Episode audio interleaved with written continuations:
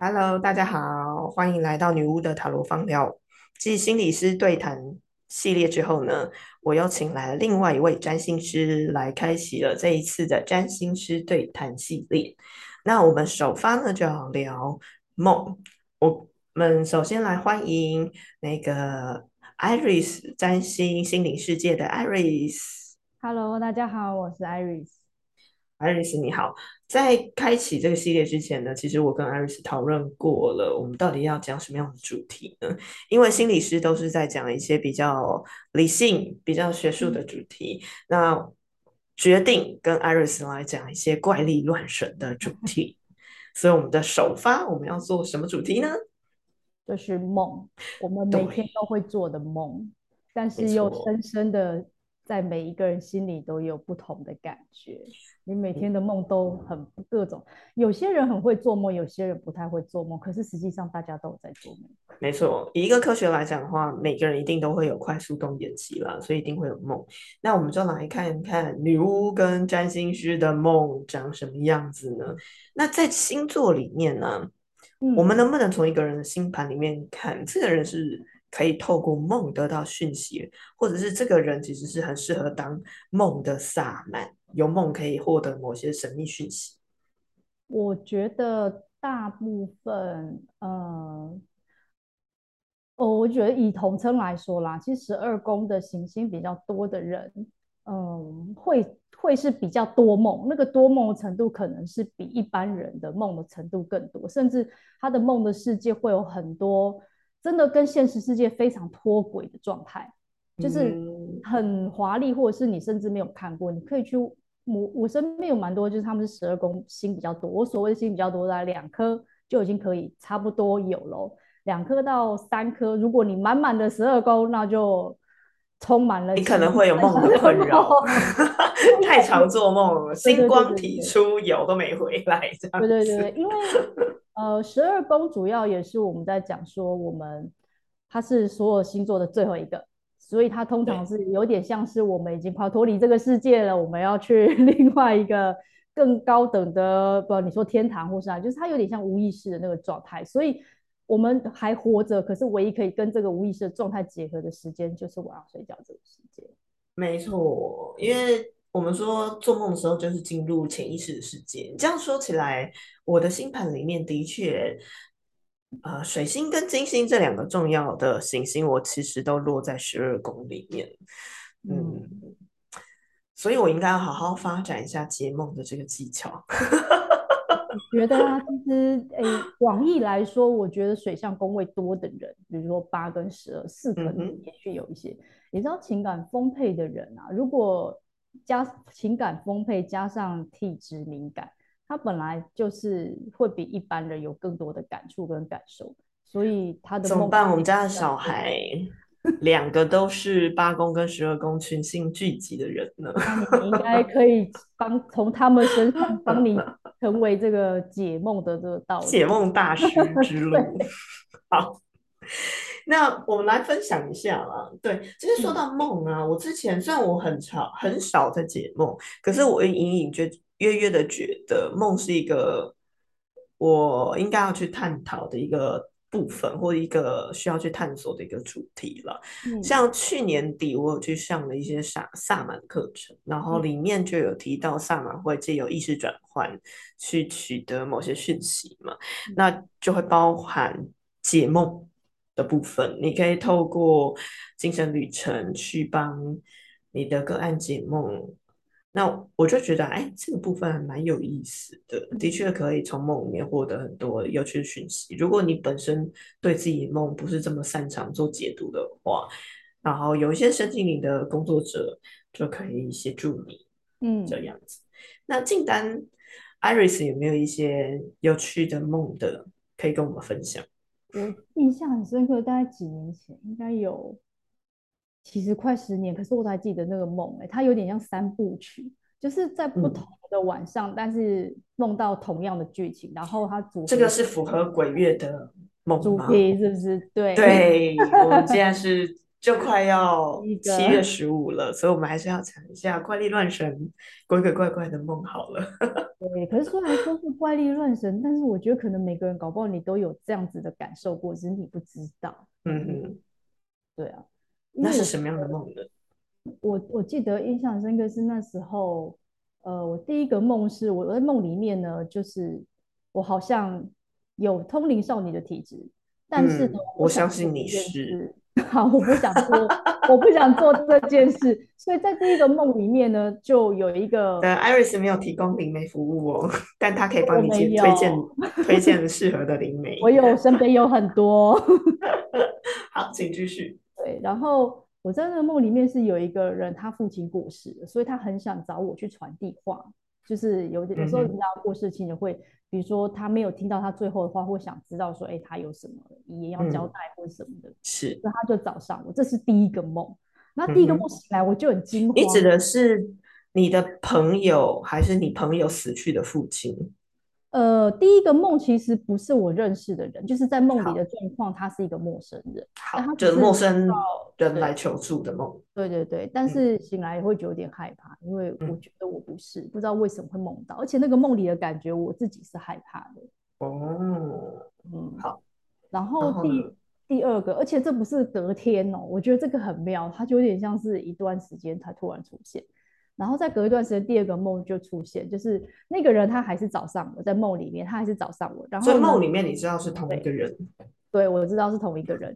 然后他就还是很坚持，他请我去做这件事情，然后他就把我带到一个电梯里面，然后那个电梯呢，就进去之后你也跟他在一起，然后电梯的门一打开呢，我印象非常深刻，就是一个人他父亲的灵堂，我这印象非常之深刻，就是他等于已经直接把我带到现场的意思。嗯哼，然后我大概印象就停在灵堂这之后，我好像我有点忘记到底我有没有去做解读这件事，但是可能那个灵堂在我印象实在太深刻，我可就吓醒了。哇哦，有点可怕。这个是第二个梦。对，这是第二个。后来嗯第三个真的是有一段时间之后才，大概又隔了多久？我觉得这一次比较久，大概应该有几个一几一个月，至少几个月的时间。它不嗯是，但是很明显的觉得这是这个这两个梦的有点像是后续。嗯最后一个梦呢，就有点像是我接受了这个能力，我去做，我我，但是我没有，呃，好像发扬光大了，就我们真的没有要做这个，可是就是有一种行善，就是有一种被别人那个，呃，所以这个最后一个梦的内容是什么？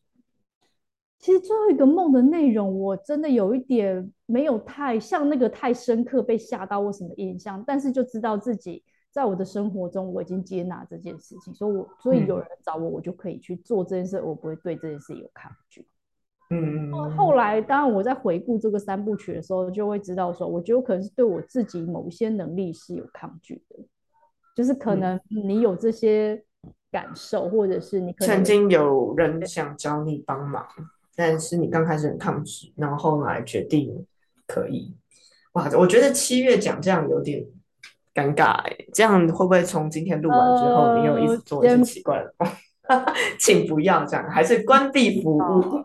没有啦，我觉得应该说，我本来就如果我也是比较敏感的那一种，可是以前可能没有把通道打得很开，那现在因为打比较开，所以应该说在这几年，就是我在做这个梦的这一整段时间里面，其实有几次类似真实真的上演这样的状态，嗯。但是只是限于帮认识的人做，嗯。可是很少啦，我不会，我个人还是没有没有这么强烈的嗜好，但我觉得那是一个很有趣的梦。其实我觉得梦很有一部分也是回，就像真的是潜意识，可能我的潜意识那一阵子正在想什么事情，或者我害怕什么，嗯所以他在梦里面就是用一种很夸张，或是你真的没有看过的方式去呈现。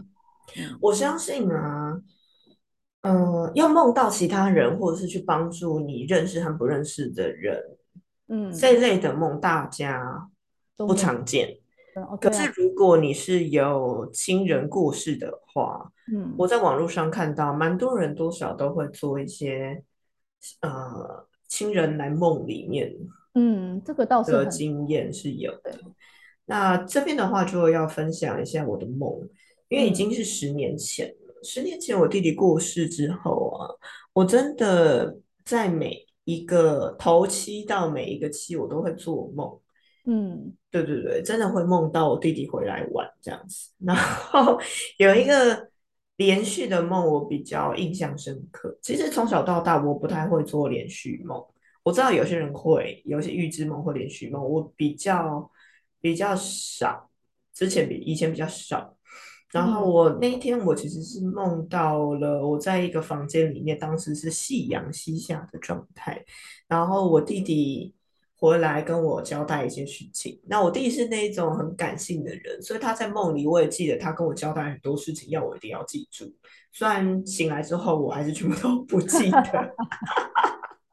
那我在梦里有非常努力的想要把某些。像日期呀什么的背起来，可是我还是不记得。那梦里我弟弟其实是比当初他过世的时候是小一点，因为我弟过世的时候大概是二十五六岁，嗯，但是梦里我看到像是一个国中生。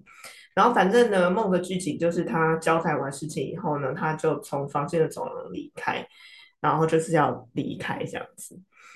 那呃。我其实中途这个梦就结束就醒了，但是梦里面的我很坚持，觉得不行，我一定要呃把它留下来，嗯，不能轻易 让他离开。离开，对，然后就继续做那个梦，然后我哎，我就梦就继续了。那这一次呢，我就看到我其实离开那个房间，在做一个大大楼里的电梯。这大楼里面电梯非常有趣，它就是一个透明管的电梯，很科幻片。然后你只会看到，你可以看到电梯是整个都透明，你可以看出大楼的外面。然后你站在一块板子上面这样子，然后它在一个很漂亮的，应该是那种像花岗岩或大理石，很像教堂一般宏伟的、挑高很多层楼的地方。那我要从那个大厦、中空大厦下来，然后卡在三四楼，然后我就远远。的看到一楼大厅的情景，我弟弟其实是要走出那很大型的大门离开，然后我就很很拼命的按电梯的那个按键，想要下楼，然后最后我下楼了，然后追出去以后离开那个非常宏伟像教堂一般的地方，反正就是那种花岗岩啊，就是对很宏伟的大厦，然后出去以后发现这大厦建在一个呃小。小斜坡上面，有点像那种河堤上面充满草皮的草原上面，嗯，然后一出来可以感受到前面的河就是波光粼粼，因为就是夕阳波光粼粼，然后还有微风吹拂这样子。那我可以看到斜坡的下面有一条就是公路道路，然后上面像有很多人在等车。然后公车就来来去去把人接走，我心里想要完蛋，我弟要上某一部车，我好像知道他可能要上某一部车，那那部车已经开走，然后我还就是拼命的跑下那个草皮的斜坡，然后就没有追上那个公车，公车开走了，然后我就内心就觉得好很懊悔，可是我回过头来看，发现哎，我弟没有上车，哎，他坐在。草皮斜坡上，然后这一次他的样貌看起来更小，很像小学生。对，在我第一个梦，他开始像国中生，然后那个梦看起来像小学生，然后他就背了一个小包包，可是头发是花白花白的，但是我知道那个是我弟的脸，应该也是他小时候的样子。嗯，对。然后我就发现他没有上车，然后就有点高兴。然后我不记得我有没有。拉着他的手，或者是抓他肩膀，说：“你先不要走，不要走，快跑掉 之类的。”因为十年前的梦，我有一点点忘记了。然后，只是那个情感是非常强烈的。但是，我就被我闹钟叫醒，因为早上要起来上班。